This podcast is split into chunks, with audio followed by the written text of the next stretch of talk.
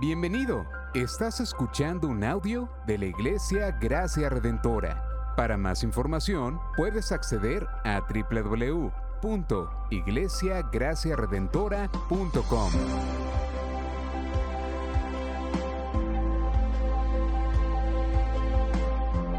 En la exposición de la palabra, el pastor Xavier Torrado.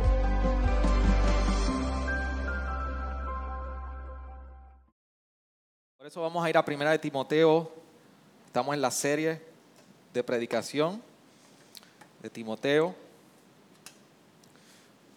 Le voy a invitar que la manera que van buscando Primera de Timoteo 8 al 20, 1, 8 al 20, se pone de pie para darle lectura a la palabra. En reverencia. Primera de Timoteo 1, 8 al 20. ¿Tenemos la palabra? Muy bien. Primera de Timoteo, capítulo 1, versículo 8 al 20 dice de la siguiente manera.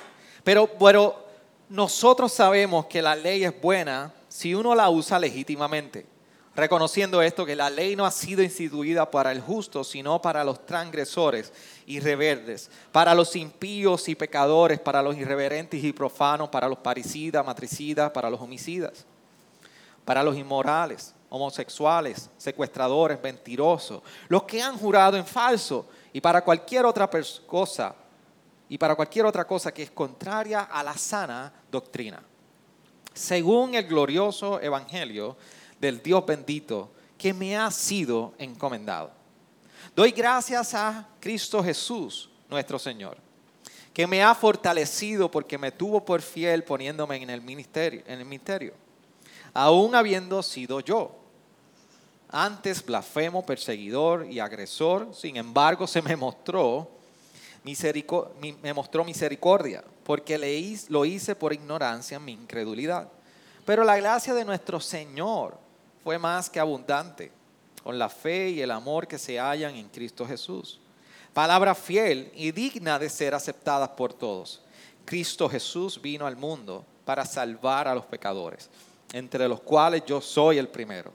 Sin embargo, por esto hallé misericordia, para que en mí, como el primero, Jesucristo demostrara toda su paciencia, como un ejemplo para los que habrían de creer en, en Él para vida eterna. Por tanto, al Rey eterno, inmortal, invisible, único Dios, a Él sea honor y gloria por los siglos de los siglos. Amén.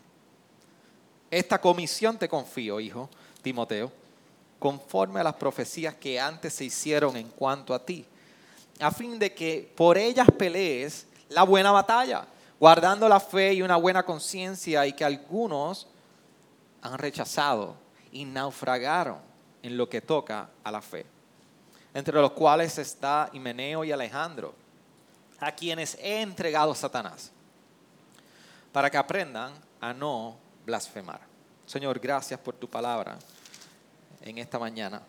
Permítenos que tu espíritu traiga convicción y el poder de tu palabra transforme, toque, convenza y afirme en nosotros, Señor.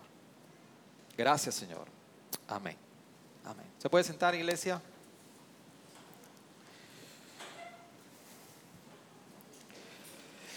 Usted se ha fijado que una de las cosas más difíciles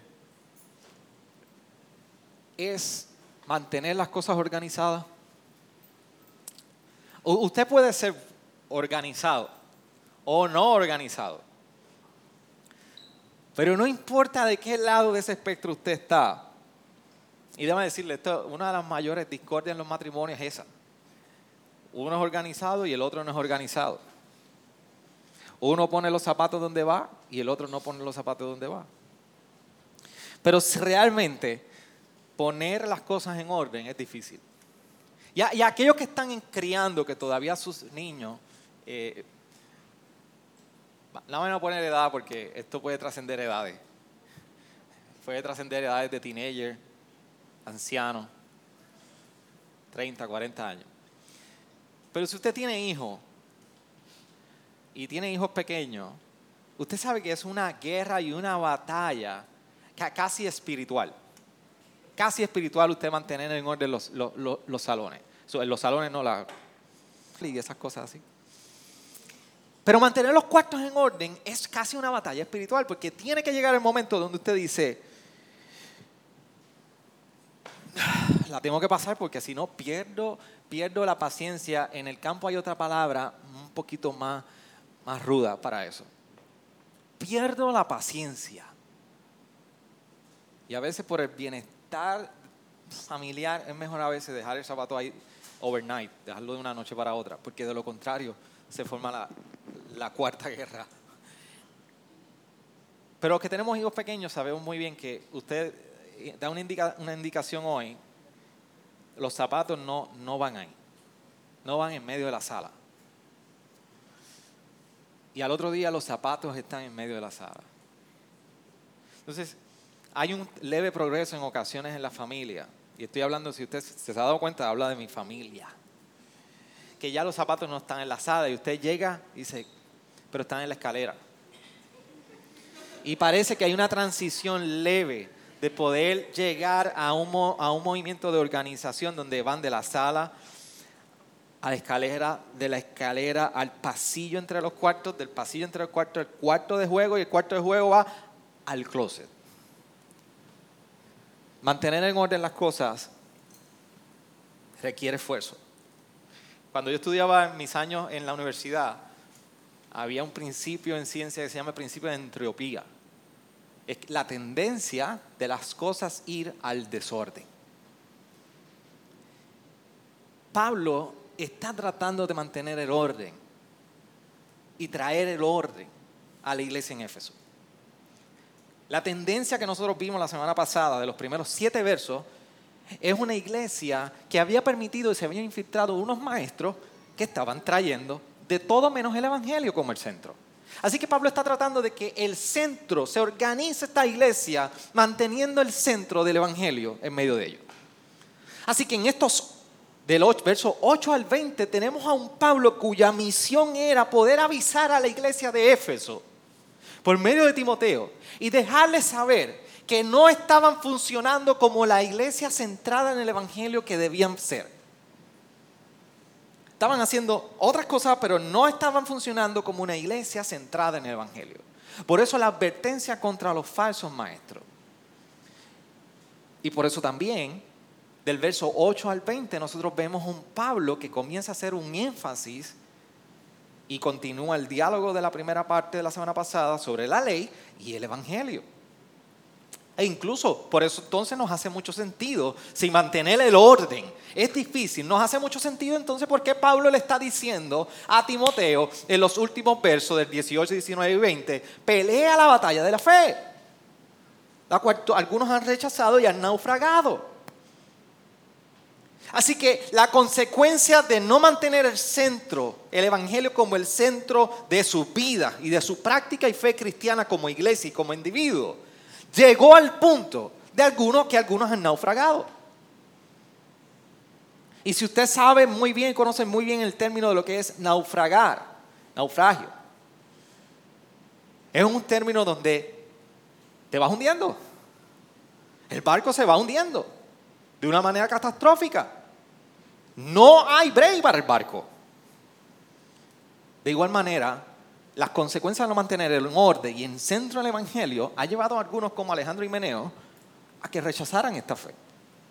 Así que Pablo continúa hablando la semana, como hablaba la semana pasada, los primeros siete versos, recalcando y diciendo, estos maestros están tomando la ley y están haciendo unas declaraciones categóricas, como dice ese verso 7 y 6, pero están haciendo estas declaraciones categóricas porque piensan que saben lo que hacen, pero la realidad es que no conocen la ley ni saben lo que están hablando de la ley. Y están poniendo una carga sobre la iglesia que no debe ser así. Por lo tanto, a Pablo era muy preocupante. El evangelio se estaba, estaba desplazado. Y ahora viene a hacer una aclaración. Si estos maestros estaban utilizando la ley, pues entonces la, ley es mala. Pablo dice, no, no, no, no, no. La ley es buena si se usa legítimamente, si la usamos bien. Por eso lo primero que hace en esta parte del verso 8 al 10 es que comienza a describir la naturaleza de la ley. Comienza a recordarles a ellos para qué fue dada la ley. Y lo primero que describe de la naturaleza de la ley, oye, cuando entendamos algo, cuando él está hablando de la ley, él está hablando de la ley del Antiguo Testamento. En el estudio de esta mañana, el pastor Ponce nos llevó y nos estaba recordando cómo en un momento dado la atención en esos capítulos 21 al 24 de Hechos era la atención de que, de que a Pablo le estaban exigiendo en un momento dado que, que practicara la ley. Tenía que hacer el ritual de la ley de los judíos. Porque para el judío reconocer y entender que era judío, tenía que practicar la ley. Y entre ellos había que circuncidarse y había que hacer varios rituales. Cuando el Evangelio, la muerte y, resurrección de Jesucristo, Jesús vino a cumplir la ley. Y ahora Pablo estaba muy seguro y muy, muy, muy convencido. Y por eso en Romanos él recarga esto una y otra vez, una y otra vez. Cuando nos recuerda, y yo les decía la semana pasada, que la circuncisión como parte de la ley, ahora Pablo estaba diciendo, la circuncisión es la del corazón, no es la de la carne. La transformación ocurre en nuestro interior, no en el exterior. Así que la práctica de la religiosidad, del cumplimiento de la ley, no era evidencia ahora de una transformación del Evangelio. Por eso él dice y les describe muy bien que la ley es buena. ¿Y qué está diciendo esto? Porque él dice que la ley es buena. Porque lo segundo es que dice que es para transgresores. Y por eso describe en esta porción del versículo 8 en adelante varios que caen en esa categoría. Rebelde, impío, transgresores alguien que sobrepasa, viola la ley, pecadores, irreverentes, profanos, parricidas, matricidas, los que asesinan, homicidas, para los inmorales, homosexuales, secuestradores, mentirosos, los que juran en falso y para cualquier cosa que es contraria a la sana doctrina. Lo recogió todo. Todo. Todo lo inmoral. Todo lo que es pecado. Todo lo que transgrede la ley. ¿Por qué? Para esto vamos a Romanos 7. Nosotros podemos tener un poquito más de contexto acerca de esto. ¿Por qué Pablo dice que la ley no fue dada para los justos, que fue dada para los transgresores y es buena. En Romanos 7 nos está diciendo en el versículo 12 lo mismo. Así que la ley es santa y el mandamiento es santo, justo y bueno.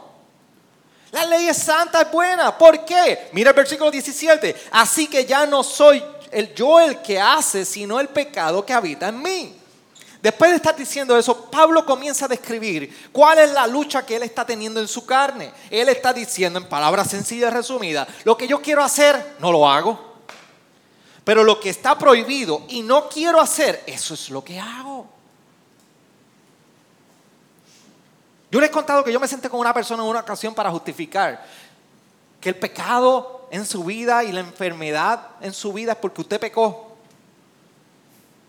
Y déjame hacer un disclaimer. Sí, hay momentos dados donde, donde la enfermedad llega, puede llegar por a causa de un pecado. Pero yo me senté con una ocasión una persona y por poco escupo las, sopas de chili en aquel momento. Cuando me dijo, no, no, cuando nosotros pecamos, cuando nosotros nos enfermamos es porque pecamos. Y cuando yo le traigo este texto de la naturaleza pecaminosa del hombre, él me dice que Pablo tenía una catarsis emocional. Quizá me está viendo por Facebook, pero eso es lo más herético que yo he escuchado en los últimos años. Por poco escupo la sopa. Yo venía con el plan de comer, tener postre y ahí corté la, la conversación. Pablo dice, en mí, mi carne pecaminosa me lleva a hacer lo que no quiero hacer. Y lo que quiero hacer, eso no hago. Entonces, ¿cuál es el rol de la ley siendo buena con alguien que está entendiendo que no hay nada bueno en mí. El versículo 21 de ese capítulo 7 de Romanos dice, así que queriendo yo hacer el bien, hallo la ley de que el mal está presente en mí. La ley viene a ser el espejo en mí que me dice, hey, lo has hecho mal, está mal, pasaste el límite, no está bien esto. Pablo decía en Gálatas que viene a ser como un ayo, alguien que conduce a la necesidad de un Salvador. Así que la ley es buena porque sí, porque revela el pecado en nosotros. La ley viene a revelar el pecado que hay en nosotros. Sabemos que estamos pecando, sabemos que estamos mal, porque hay una ley que nos ha dicho, no pases de aquí. Porque hay una ley que nos recuerda que tú y yo estamos dando fuera del blanco constantemente. La ley nos recuerda que hay un letrero que dice, pare. Y no paramos. La ley nos recuerda sobre todas las cosas, no pases. Y nosotros pasamos.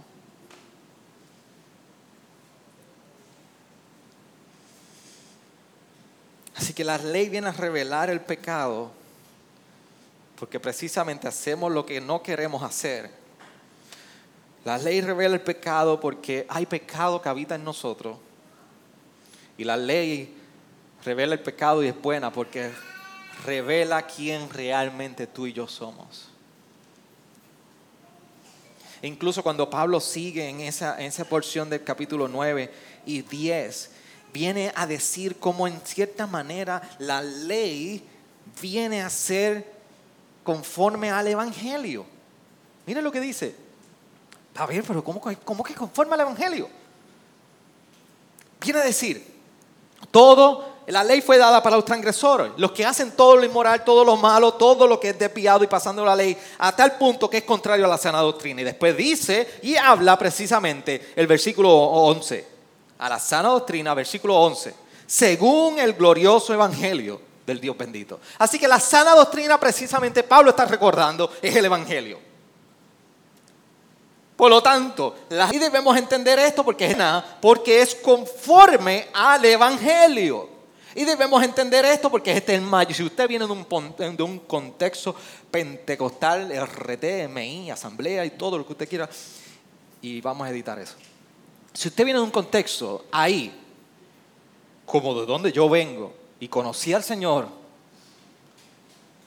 una de las mayores confusiones, no en todos, pero mayormente, es que ponemos la ley primero y luego el Evangelio. Pero Pablo nos está recordando, ah, ah, ah, ese no es el orden. La ley es conforme al Evangelio porque el Evangelio nos viene a mostrar y a recordar que precisamente el carácter de la ley y la obediencia de la ley, el Evangelio no viene a, negarlo. En la misma ley del Antiguo Testamento, en la, misma, en la misma altura a la cual debe vivir el creyente en el Nuevo Testamento. Entienda esto, iglesia. La ley viene a revelar en nosotros la altura del carácter cristiano en el cual debemos vivir cuando estamos en el Evangelio. Por eso no hay free will ahora cuando llegamos al Evangelio, por ahí para abajo. Ahora el Evangelio viene a nosotros y lo más hermoso que trae el Evangelio en nosotros es que ahora la ley no la cumplimos por obligación, ni para alcanzar salvación porque somos salvos, ahora la transformación en nuestra vida, en nuestro corazón, nos lleva a vivir conforme a los frutos del Evangelio. Por eso el salmista podía decir que la ley del Señor es buena, es dulce, y hace sabio al sencillo. Así que la ley revela la estatura a la cual debemos estar como el carácter cristiano. Por eso más adelante, lo leímos apenas ahora en Pedro, cuando estaba haciendo la oración pastoral. Pero ahora también en Timoteo, Pablo no viene a soltar esta bola, como decimos por ahí. Él no viene a soltar este asunto. Por eso es que hace mucho sentido cuando dos capítulos más adelante, en el capítulo 3, comienza a hablar de cómo debe ser el carácter de los ancianos y los diáconos. Y la santidad por la cual deben vivir. Sí, capítulo 3 de Timoteo. Ese, es el lente por el cual usted debe de examinar a nosotros los ancianos y a los diáconos y a aquellos que están en el proceso de diaconado. Y en el capítulo 5 viene a hablarle a las jóvenes y a las viudas de cómo aspirar a la pureza y permanecerse puras. ¿Acaso esto no es consecuencia de la ley? ¿De cómo vivir en obediencia? Sí, pero cuando el Evangelio llega, nos damos cuenta que es buena la ley porque es conforme al estándar del Evangelio. el estándar de la ley en el Antiguo Testamento viene a ser igual en el estándar del Nuevo Testamento. Y Pablo nos recuerda esto muy bien. Es que viene a describir la naturaleza de la ley. Es buena, es para transgresores y es conforme al Evangelio. O apunta al Evangelio, como usted quiera ponerlo en sus notas. Pero lo segundo que hace, luego de describir la ley, es que nos describe la naturaleza del Evangelio. Y esto es maravilloso, porque luego de estar hablando sobre la ley, ahora viene a contrastar la obra del Evangelio y su naturaleza en esos versos 11, 12, 13, 14, 15 y 16. Y hay tres maneras más o menos que nosotros podemos distinguir los componentes que describe Pablo del Evangelio. Y lo primero que viene a decir es que la misericordia de Cristo salva pecadores. Así comienza abriendo Pablo en la naturaleza, en la descripción de la naturaleza del Evangelio. Pablo comienza a describir cómo el Evangelio ha llegado a él y se le ha confiado. Por eso viene, y eso tiene cierta, cierta, cierta razón por la cual él comienza a decir que en versículo 12, doy gracias a Cristo Jesús nuestro Señor que me ha fortalecido porque me tuvo por fiel muriéndome en el ministerio. Pablo viene a, sacar las cartas de presentación y decir, eh, eh, tengo autoridad para hablar en este tema. No tengo méritos algunos para que el Evangelio haya llegado, yo me haya ganado el favor del Evangelio, pero, pero quiero dejarles saber que Dios me tuvo por fiel en mi infidelidad. Y aun cuando yo fui un perseguidor y blasfemo y agresor, tuvo misericordia pero Él me llamó a este ministerio. Así que Pablo está comenzando para poder presentar cómo la misericordia de Cristo salva al pecador y hablar con esta autoridad. Está diciendo, yo fui encomendado para hacer esto. Y lo segundo que hace es que se pone dentro de ello, es que se, se pone como ejemplo. Pablo precisamente describe cómo el Evangelio llegó a transformarlo a él, primeramente. Y esto lo hace diciendo cómo él fue un transgresor, se ubica dentro de la descripción del versículo 9, versículo 10, pero también comienza a decir, a recordar a la iglesia de Éfeso. Oye, y lo que él está hablando aquí no es algo que es desconocido para ellos. Pablo no está hablando aquí un tema nuevo. Por eso, ¿por qué tú dices eso, pastor? Porque el versículo 8 nos recuerda que él comienza abriendo, pues nosotros sabemos que la ley es buena sabemos. Él estaba hablando a Timoteo y a una iglesia que sabían. Él está recordando. Por eso el versículo 12 y 13 les recuerda, aún habiendo sido yo antes blasfemo, perseguidor y agresor, sin embargo, se me mostró misericordia porque lo hice por ignorancia en mi incredulidad. Les recuerda que fue un transgresor, pero que él ha recibido misericordia. En el versículo 15, en la relación de la ley con el Evangelio, dice palabra fiel y digna de ser aceptadas por todos. Cristo Jesús vino al mundo para salvar a los pecadores, entre los cuales yo soy el primero. ¿Y cuál es la relación? Que somos culpables el Evangelio y la ley. Que, que la ley nos recuerda que somos culpables. El Evangelio nos recuerda que la salvación fue dada para culpables. Y Pablo está recordando esto a la iglesia de Éfeso por medio de Timoteo. La misericordia de Cristo vino a salvar a ustedes, gente pecadora. Para ustedes fue dada la misericordia. Pero no solamente les recuerda que la misericordia de Cristo ha sido dada para pecadores, sino que les recuerda que la gracia, también de la gracia abundante que hay en esa misericordia de Cristo para con nosotros, para la iglesia. Por eso en versículo 14 les recuerda, pero la gracia de nuestro Señor fue más abundante con la fe y el amor que se hallan en Cristo Jesús. Si usted me está siguiendo, los versículos previos del versículo 13, 12, 11, 10, 9 y 8 Pablo no está hablando livianamente de la culpabilidad y de las categorías de pecadores. Si podemos decirlo así. Pablo está hablando con un peso de, de que realmente son transgresores. Y Pablo se describe muy bien, perseguidor, blasfemo y agresor.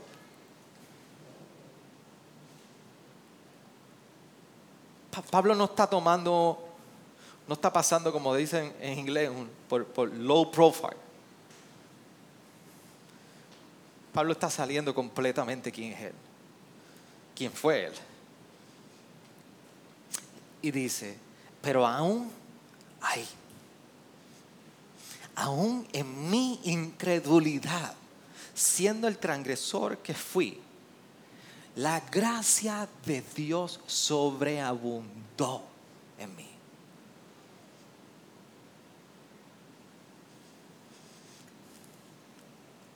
Haciendo eco precisamente lo que ahorita Chino mientras cantaba leyó de la epístola de Romanos de Pablo, cuando en el verso 20 dice, y la ley se introdujo para que abundara la transgresión pero donde el pecado abundó, sobreabundó la gracia. Yo quiero que tú tomes unos segundos y tú entiendas lo que yo estoy repitiendo y lo que yo estoy leyendo. Como ve más, no hay nada más que pueda anclar nuestra fe más y la vida cristiana que entender que donde abundó el pecado, sobreabundó la gracia del Señor. ¿Sabes por qué? Porque esa expresión de Romanos 5:20 de Pablo nos quita a nosotros del medio como protagonistas de nuestra vida cristiana. Pablo está recordando que tú y yo no somos protagonistas en nada para alcanzar la salvación. Y nos está recordando hoy que precisamente en tu naturaleza pecaminosa es precisamente en ese estado que la gracia de Dios rebosa sobre nosotros.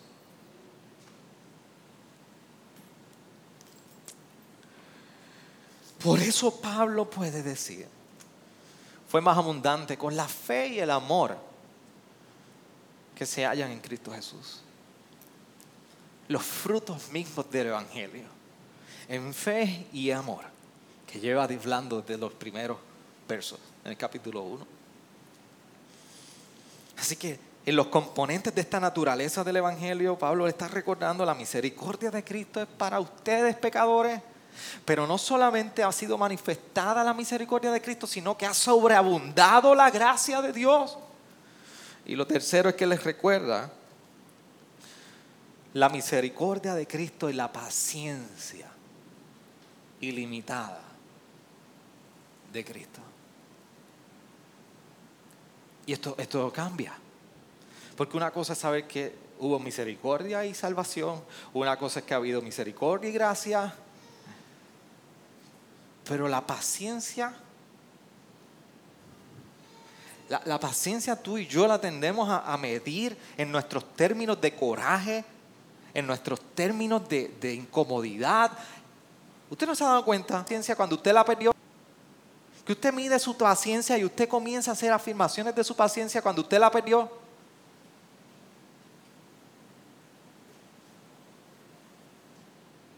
Ahí es que nosotros hacemos conciencia de la paciencia.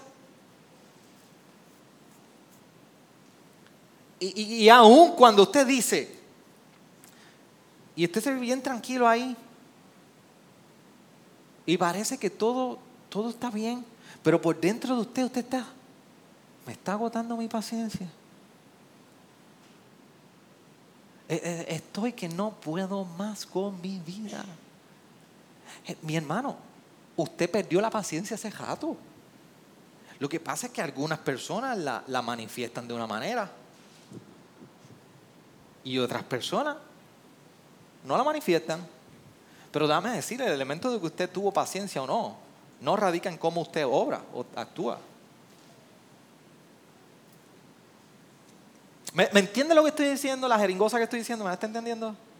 Ya a esta altura usted debe entender ese back and forth mío de...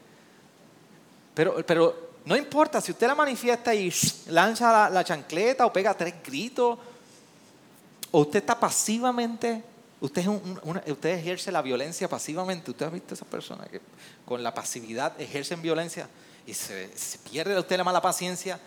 Usted perdió esa paciencia hace tiempo. Así que tú y yo venimos a medir la paciencia bajo nuestros propios términos. Pero Pablo viene a recordar precisamente. Sin embargo, por esto hallé misericordia.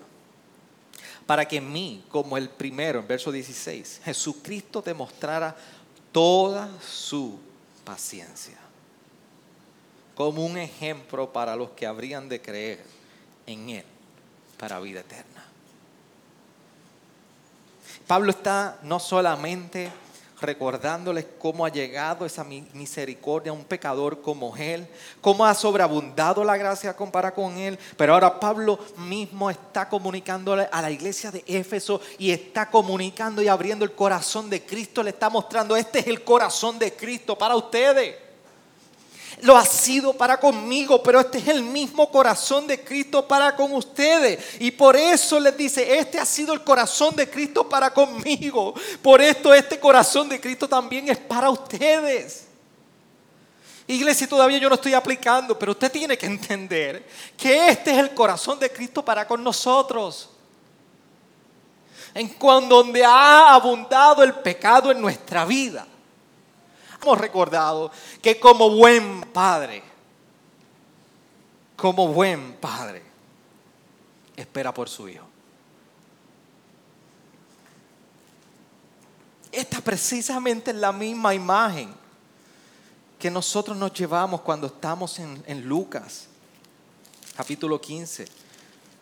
Y en esta parábola del hijo pródigo, y es precisamente una parábola. Porque Jesús ha querido, está comunicando su corazón, el corazón de Dios Padre. Dios Hijo como Salvador para con la humanidad y con nosotros. Por eso el versículo 20, cuando el Hijo pródigo va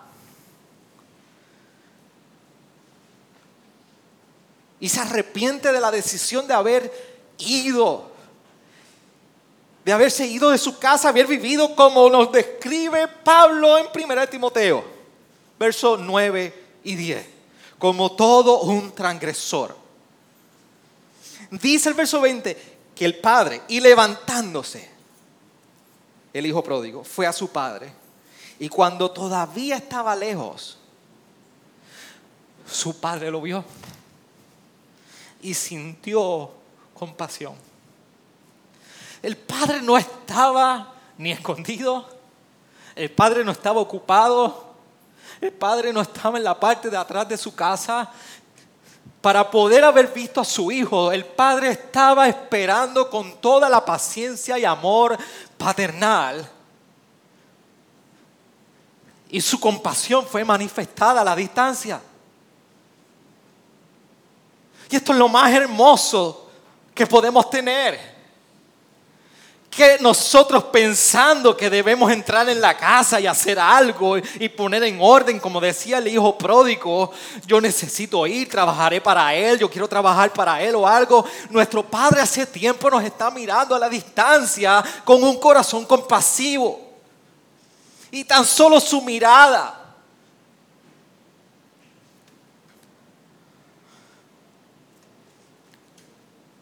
fue suficiente para manifestar la compasión y por eso dice, y sintió compasión por él. Y corrió y se echó sobre su cuello y lo besó. Toda la iniciativa de un padre paciente para con su hijo. Este es precisamente el corazón de Cristo que Pablo está comunicando a la iglesia de Éfeso es el que está a la distancia y tan simple como sensitiva en compasión nuestro pecado y transgresión. Tiene la iniciativa en compasión de correr, abrazar y, y venir con toda esa sobreabundante gracia y recordarnos el amor que no fue que una vez tuvimos, es que siempre hemos tenido en Él. Por eso mientras los falsos maestros, por medio de la ley, podían establecer quién está en obediencia o no inmediatamente por medio de la ley, Pablo les recuerda que el corazón de Cristo no es así, que el corazón de Cristo hay una perfecta paciencia, esperando por un acto de arrepentimiento en nuestras vidas. Entienda eso. Mientras lo que los falsos maestros podían establecer obediencia o desobediencia instantánea por la ley en la iglesia de Éfeso, por el ejercicio mal practicado de la enseñanza de la ley. Pablo le está recordando a la iglesia de Éfeso y a Timoteo, no, no, no, no, el corazón de Cristo es uno, que su paciencia es eterna y está dispuesta a esperar en arrepentimiento. Por eso familiares en nuestra vida, por eso amistades en nuestra vida, por eso pecados en nuestra vida Todavía hoy nosotros podemos ir en corazón, en oración y ser recordados en oración. Esto informa muchísimo nuestras oraciones. Informa en la confianza que tú y yo nos podemos llegar. Y estoy aplicando ya antes de tiempo. Podemos llegar en oración a Él sabiendo que es un Padre paciente y en medio de nuestro pecado nos puede mirar con compasión. Y su abrazo y su beso y su amor siempre ha estado ahí para nosotros. ¿Qué tú esperas para ir en oración a Él? ¿Qué tú esperas para ejercer el arrepentimiento en tu vida? Si el Padre nunca ha dejado de ser Padre. Para aquellos que nosotros vemos que no están en la fe, trae muchísima esperanza en nosotros, en nuestras oraciones. Porque donde tú y yo perdimos la esperanza, perdimos la fe y perdimos la paciencia de la espera de no ver cambios, el corazón de Cristo nos recuerda, mi mirada es distinta a la tuya.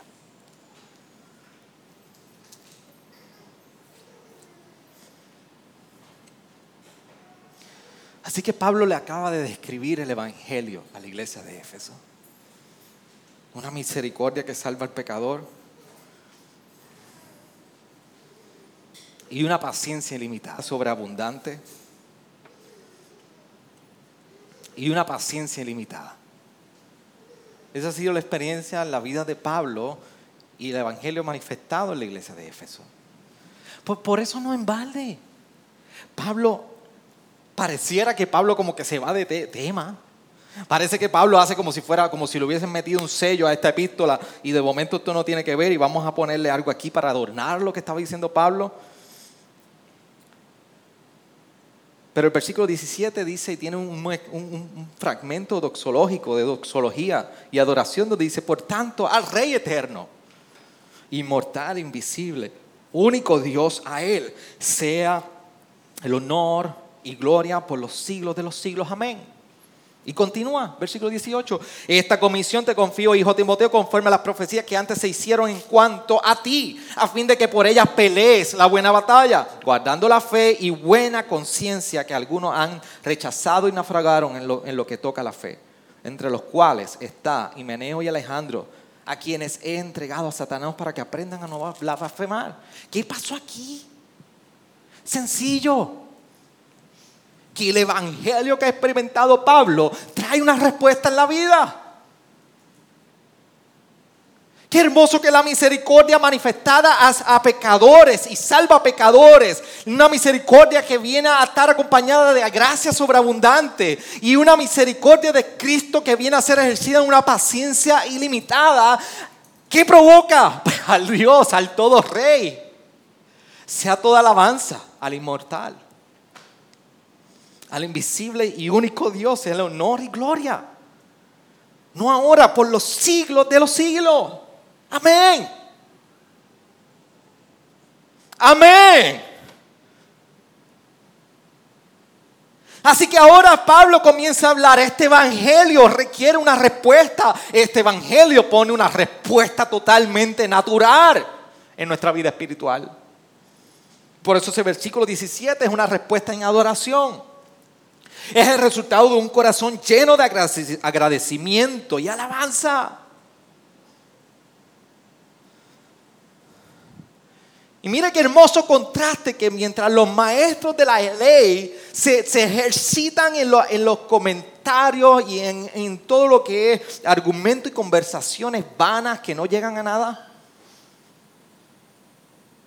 ¿Usted ha visto la postura de una persona que, que cree que lo sabe? Lo sabe todo. ¿Usted ha visto la posición que tú y yo adquirimos cuando tú y yo hablamos de un tema con autoridad? Usted no baja el rostro.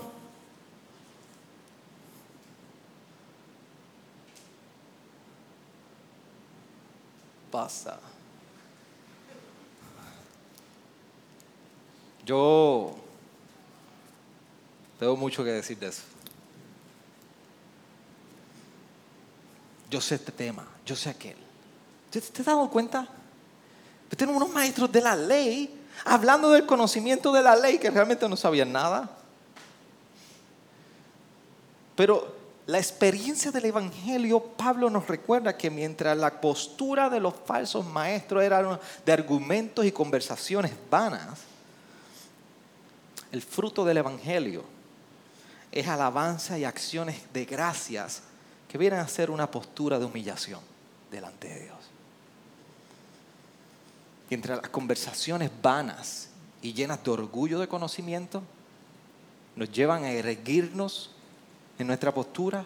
El Evangelio nos recuerda que vivimos delante de Él en una postura humillada. Por eso la vida y los reformadores muchísimas ocasiones afirmaban que la vida es corandeo, delante de Dios. Estamos delante de Él. Y Pablo reconoce en adoración esto. Pero no solamente la respuesta al Evangelio es una en adoración, sino que viene también en una respuesta que requiere perseverancia. Por eso el versículo 18. Esta comisión te confío, hijo Timoteo ese versículo 18 en perseverancia porque Timoteo debía resistir y permanecer resistiendo a estos falsos maestros que venían a tergiversar y a desplazar el Evangelio. Timoteo tenía que perseverar con la autoridad que le había sido delegada como anciano de la iglesia. Y Pablo le estaba recordando, persevera por el llamado que ha sido dado a ti y la autoridad que ha sido encomendada en ti. Resiste, pelea. Tercero, la respuesta del Evangelio también requiere testimonio. Por eso nos describe el verso 19, que la manera de que Pablo debía, Timoteo debía testificar en medio de esta resistencia, debía ser en buena conciencia, en fe, fidelidad y aceptación de esta palabra. Y por último, a veces pasamos por alto Temor. No temor de que nosotros perdemos mañana la salvación por cualquier argumento, pero temor. Y ese versículo 20, y le voy a explicar qué requiere este temor. Dice, entre los cuales están Himeneo y Alejandro, a quienes he entregado a Satanás para que aprendan a no blasfemar. Temor porque un día nuestras decisiones y, usualmente la tendencia a nosotros describir esto, y es mi tendencia, pero fui muy específico en, en seleccionar la palabra para que usted salga de aquí, apuntando donde debe apuntar. Nos encanta decir que nuestras acciones serán juzgadas. Pero yo quiero que usted recuerde, más que nada, nuestras decisiones serán juzgadas. Nosotros daremos cuenta por las decisiones que tomamos de este lado de la eternidad. Las decisiones que tú y yo tomamos de este lado de nuestra, de nuestra vida mortal tienen repercusiones eternas.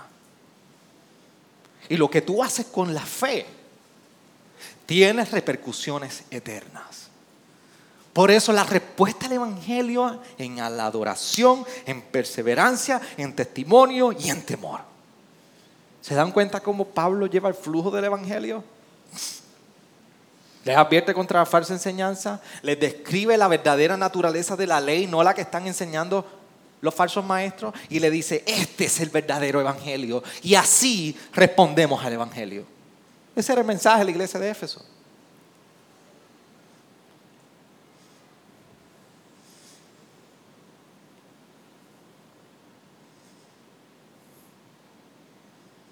A nosotros. ¿Y a nosotros qué? ¿Y a nosotros qué? Tres aplicaciones que yo quiero que tú lleves de esta porción del, pasaje de 1 Timoteo 1, 8 al 20.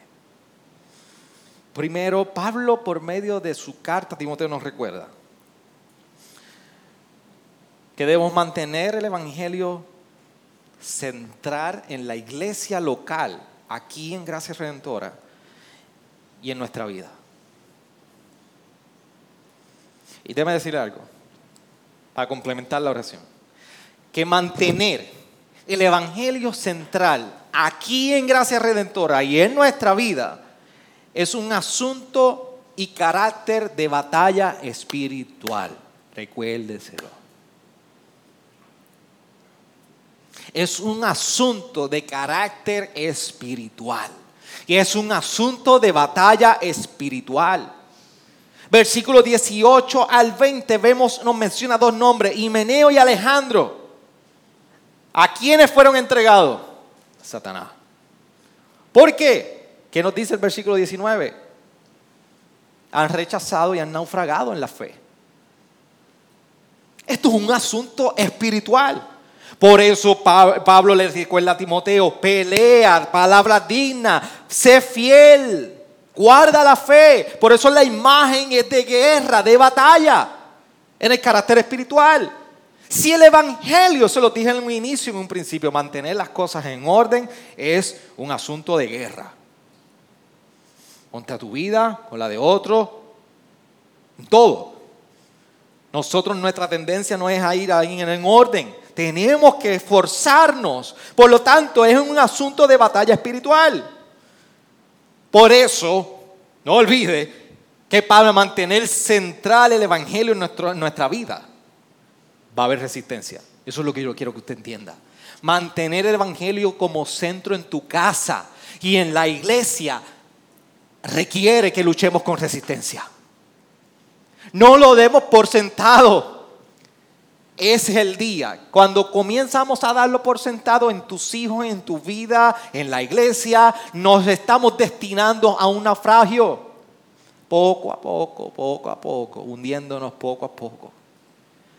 Pablo le recuerda a Timoteo, somos intencionales.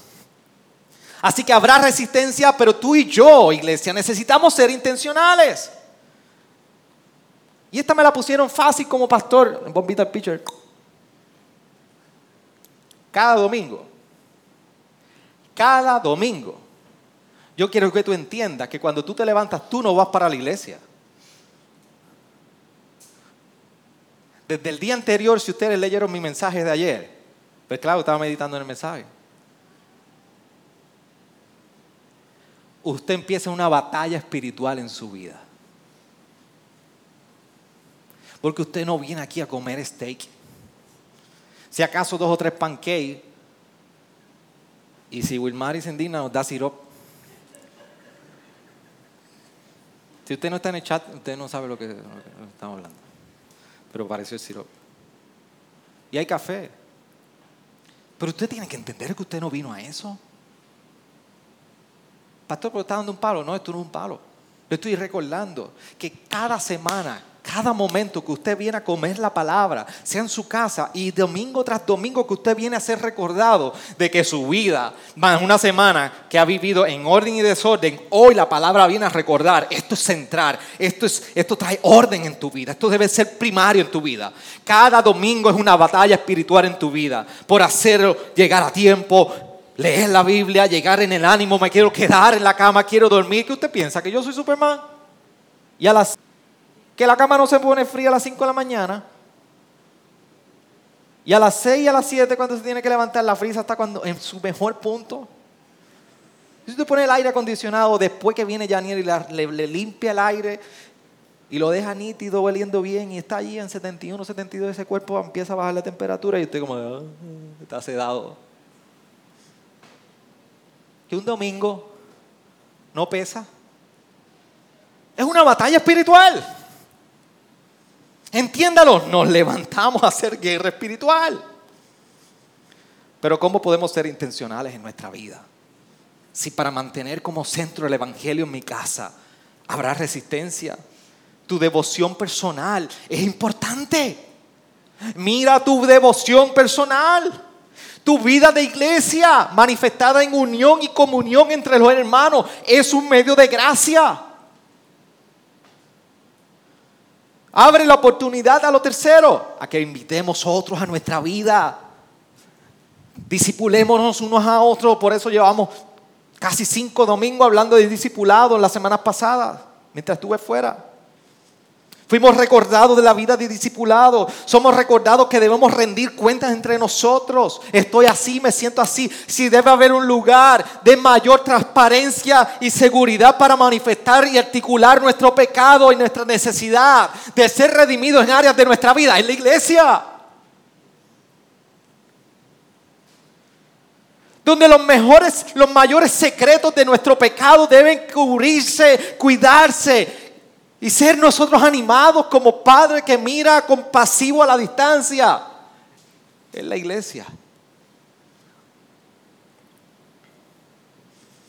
Y este es el lugar donde nosotros, nuestras correcciones llegarán a nuestra vida por, la medio, por medio de otros hermanos a nosotros, directa e indirectamente. Son maneras de mantener el Evangelio central. La segunda aplicación es que debemos reconocer la necesidad del Evangelio. Y esto no lo demos por hecho. Reconozcamos la necesidad del Evangelio. Si, usted navega las redes sociales, posiblemente usted vio este, este corto video de un conferenciante que está allí hablando a la multitud. Pareciera que es más de una iglesia, en una iglesia. Y en un momento dado este conferenciante le pide a uno de los que está allí sentado, que es un director musical, y le dice, usted es director musical, ¿verdad? Sí, usted puede cantar Amazing Grace, Gracias Sublime. Y aquel hombre comenzó a cantar, Gracias Sublime. ¿Alguien vio ese video? ¿Nadie lo ha visto? Comienza a cantar Amazing Grace muy bien entonado. Y el conferenciante le dice, usted puede cantar. Cantó muy bien. Y le dice, pero vamos a hacer una cosa. Usted va a cantar ahora Amazing Grace, gracias sublime, nuevamente. Pero usted la va a cantar teniendo en mente. Imagínese que usted acaba de salir de la cárcel y usted ha cometido infinidad de delitos y el Evangelio lo alcanzó. Y usted acaba de salir a la cárcel hoy. Cante.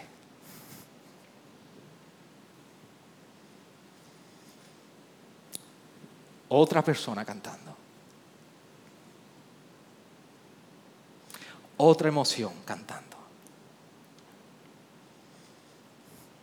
Otra manera de expresar la gracia sublime que habías manifestado.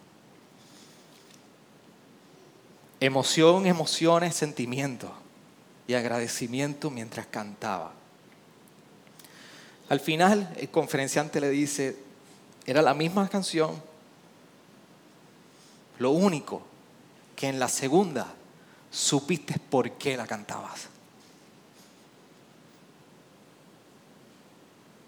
Tú y yo podemos conocer el Evangelio, pero sabemos por qué.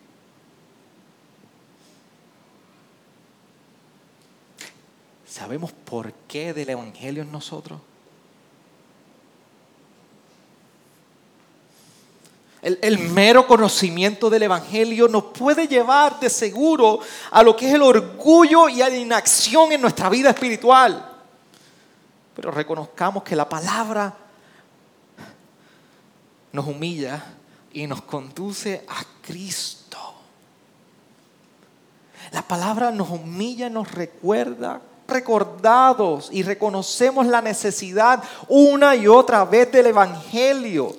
Las palabras del salmista cobran vida en nosotros porque no es solamente conocerlo, es que sé por qué. Cuando dice el salmista en el Salmo 103, verso 8. Y este es el resultado de saber el por qué. Compasivo y clemente es el Señor. Lento para la ira y grande en misericordia. Sí, esto es para nosotros. Y el verso 10 dice, no nos ha tratado según nuestros pecados. Y, déjame hacer una pausa aquí. Y sí, sé que estoy overtime. Pero, pero esto yo necesito atenderlo. No nos ha tratado según nuestros pecados. hoy, hoy, ¿cuál es tu pecado? You name it. ¿Cuál es tu mayor pecado? ¿Es pornografía en tu vida? ¿Es carácter en tu vida?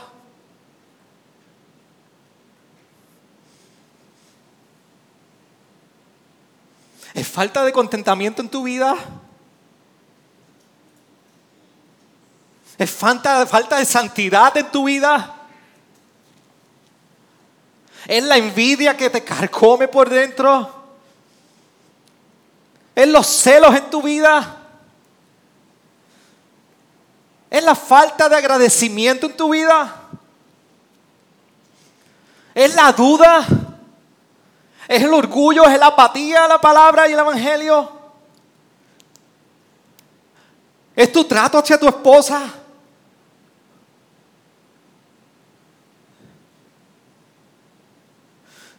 ¿Es tu insubordinación a tu esposo?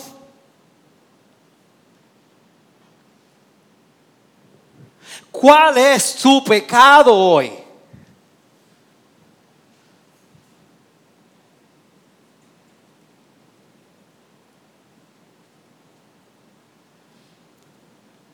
¿Qué es lo que tú no quieres hacer que haces? ¿Y qué es lo que tú quieres hacer pero no haces? Salmista nos recuerda. No nos ha tratado según nuestros celos, nuestros orgullos, nuestro vicio de pornografía, nuestra infidelidad, nuestro trato hacia nuestro esposo, nuestro trato hacia nuestra esposa, nuestro, nuestro celo, nuestra falta de santidad no nos ha tratado según nuestros pecados, ni nos ha pagado conforme a nuestras iniquidades. Porque como están de lo alto los cielos sobre la tierra, así de grande es su misericordia para los que le temen.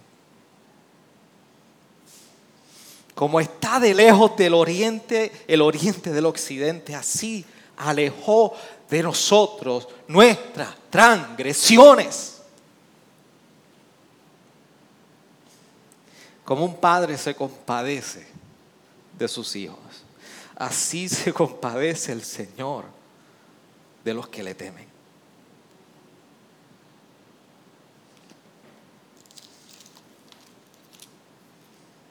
salmista tenía la imagen de esa misma naturaleza de Dios hacia el pecador. Y Jesús, quien fue a la cruz y murió por tus transgresiones y tus pecados, nos recordó la misma imagen y su corazón para con nosotros. Venid a mí, todos los que estáis cansados y cargados y yo os haré descansar. Y, Él no está hablando del trabajo semanal que tú tienes. Está hablando de tu carga espiritual. Tomad mi yugo sobre vosotros y aprended de mí que soy manso y humilde de corazón y hallaréis descanso para vuestras almas. No, no nos has tomado según nuestros pecados. Tu pecado, el que tú hoy hayas meditado y has reflexionado y has afirmado que está en tu vida, hoy no nos ha tratado como tal. Pero no solamente eso, sino que nuestra carga la toma de nosotros y dice, mírame. ¿Alguna vez usted ha hecho eso con sus hijos? Cuando lo reprende, mírame. Lo hiciste mal. Pero te amo.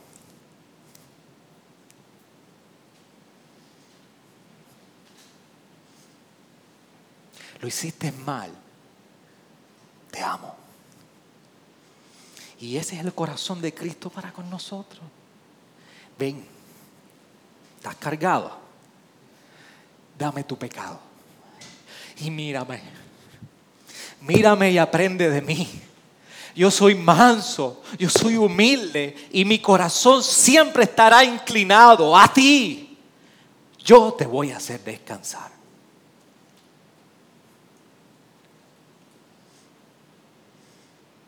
En el siglo XV había un reformador inglés de nombre John Bradford.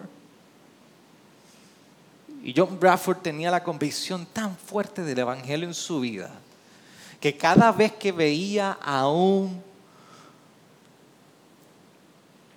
delincuente que iba de camino a ser ejecutado, él decía y miraba al delincuente y le decía para sí mismo, si no fuera por la gracia de Dios, ahí iría John Bradford. Y tú y yo necesitamos mirarnos y reflexionar que en esos pasajes del 9 y 10 de los transgresores, tú no serías lo que serías hoy si no fuera por la gracia de Dios. Por último, retengamos la verdad del Evangelio. Fray Orland en su libro El Evangelio, uno verde que está allí, si usted no lo ha comprado y no lo ha leído, quedan tres copias. Cómprelo, lléveselo y digiere ese libro. Dice, nuestra forma de vivir juntos en nuestras iglesias es el resultado de lo que creemos juntamente. Por lo tanto, tú y yo seremos tentados a vivir en legalismo individual y en comunidad de iglesia. Pero tengamos cuidado de permitirlo. Porque cuando nosotros estamos demasiado familiarizados y hay una sobrefamiliaridad con el Evangelio, puede llegar el punto que ya no nos excitamos, ni nos regocijamos, ni nos emocionamos en el Señor Jesús. Por eso toda versión de cristianismo debe de ponerse unas emociones sobre la cruz y la resurrección de Jesucristo debe de ponerse bajo sospecha en nuestra vida. Y si eso ocurre aquí un día, póngalo bajo sospecha. Pero el Evangelio debe regocijarnos. Por eso la, el escuchar Evangelio y Evangelio, cuidado, seamos intencionales en retener esta verdad. Así que recordemos que para mantener centrar el Evangelio hay batalla espiritual. Requiere intencionalidad. Que reconozcamos la necesidad diaria en nosotros del Evangelio. Y tercero, que hay que retener la verdad y mantenerla central, porque siempre vamos a ser tentados a reemplazar el Evangelio con la ley. Inclina tu rostro.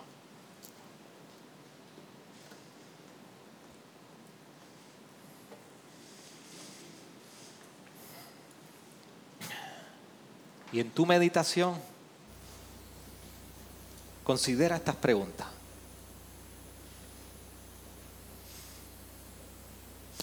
Como un enfoque en Cristo debe modificar tu agenda como cristiano.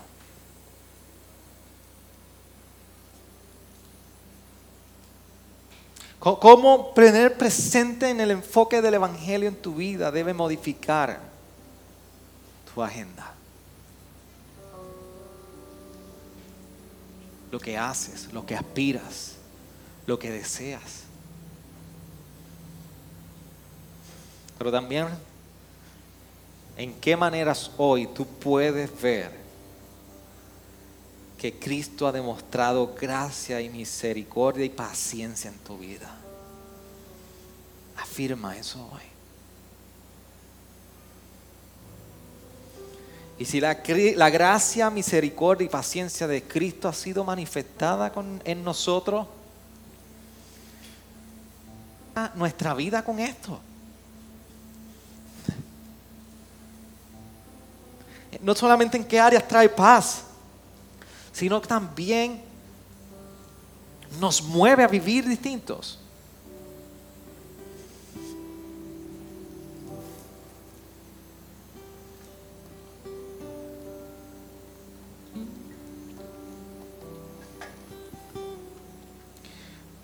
Yo sé que me he cogido suficiente tiempo y yo agradezco sus vidas por atender.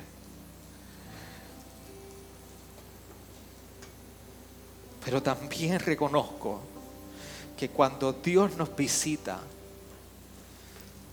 apaciblemente, en convicción, paz, paciencia y gracia en nuestra vida, yo soy el primero que quiero permanecer delante de esa presencia manifiesta. Gracias por sintonizarnos. Puedes encontrarnos en las diferentes plataformas de redes sociales, como también visitarnos a www.iglesiagraciaredentora.com.